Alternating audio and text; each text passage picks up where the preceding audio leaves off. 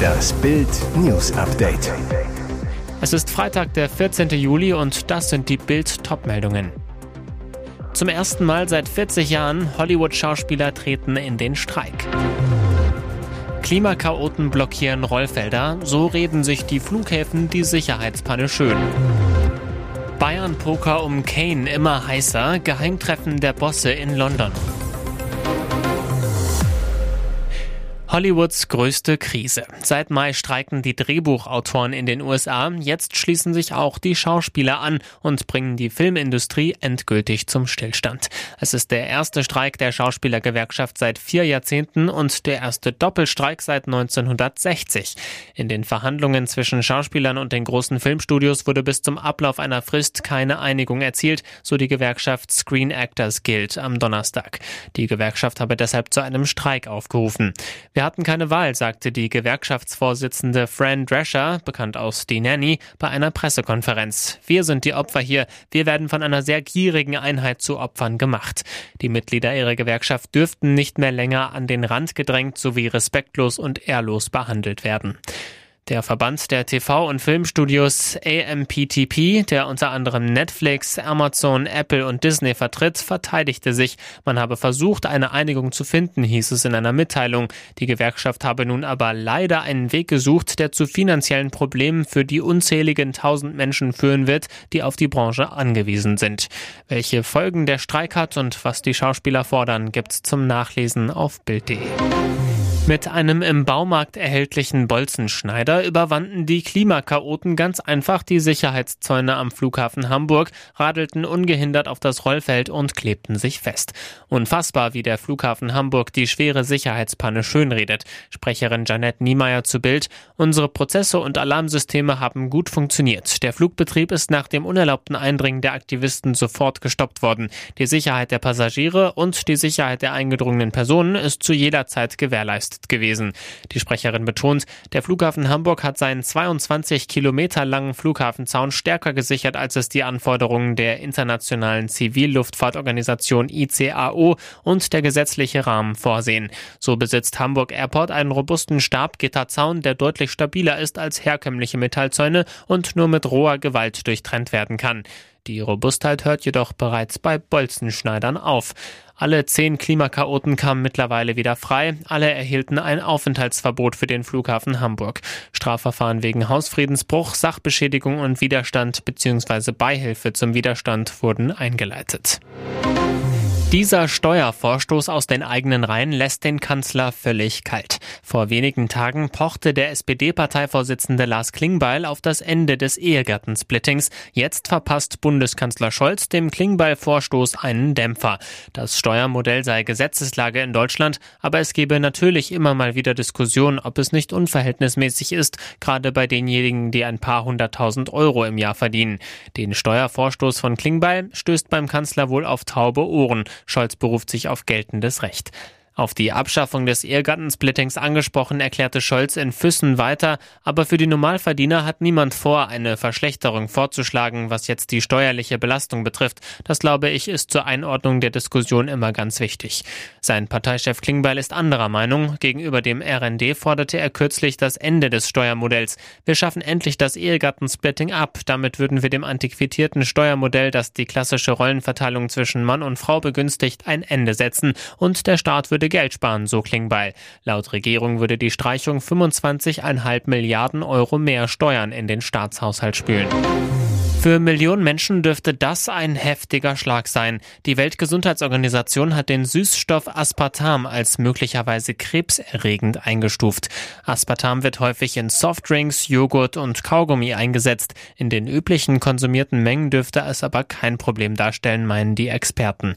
Aspartam ist einer von elf in der EU zugelassenen Süßstoffen und einer der am häufigsten verwendeten weltweit. Jetzt gilt er offiziell als möglicherweise krebserregend. Die Die WHO ändert ihre Richtlinien trotz der neuen Einstufung nicht. Aspartam wird also nicht verboten. Denn die WHO-Experten sehen in den neuen Studien keine Hinweise darauf, dass ein Verzehr im Rahmen der empfohlenen Höchstwerte gefährlich sein könnte. Wer sich daran halte, setze sich nach derzeitigem Wissensstand keinem höheren Krebsrisiko aus, so die WHO. Verunsicherung dürfte es bei den Konsumenten jetzt trotzdem geben.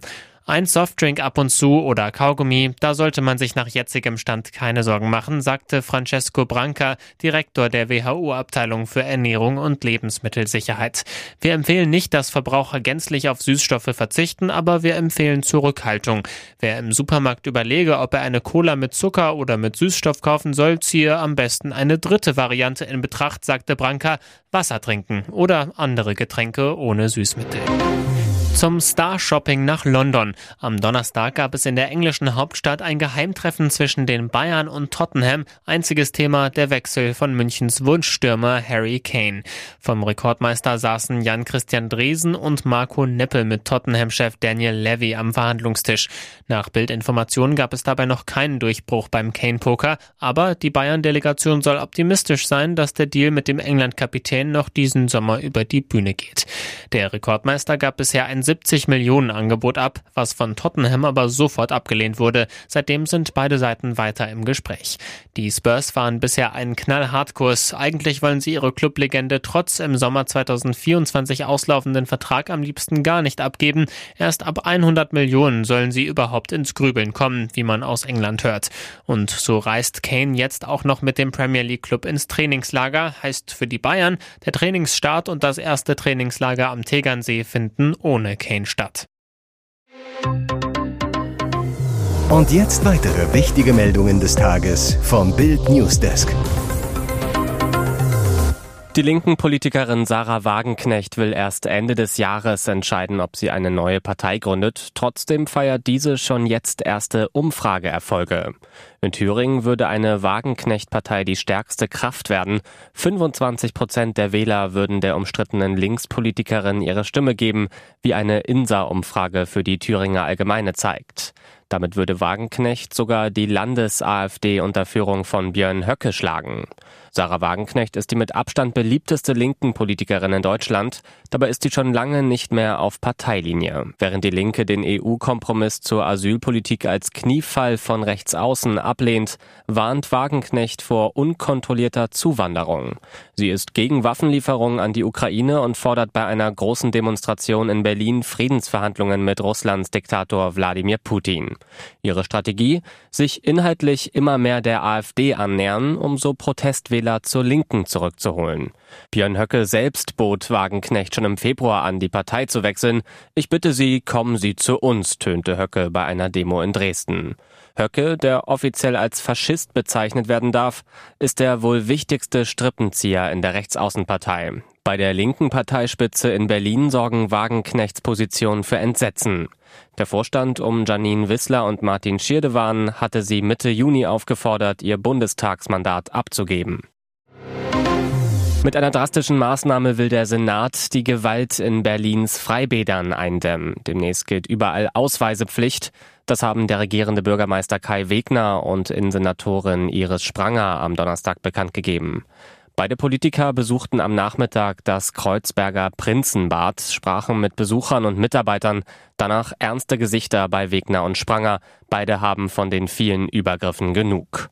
Sobald als möglich gilt in den Freibädern Folgendes. Besucher müssen sich vorab mit Namen und Adresse online registrieren, ihren Ausweis dann am Eingang vorzeigen. Wer spontan ins Bad will, muss seinen Ausweis mitbringen, wird vor Ort registriert. Kinder brauchen einen Schülerausweis.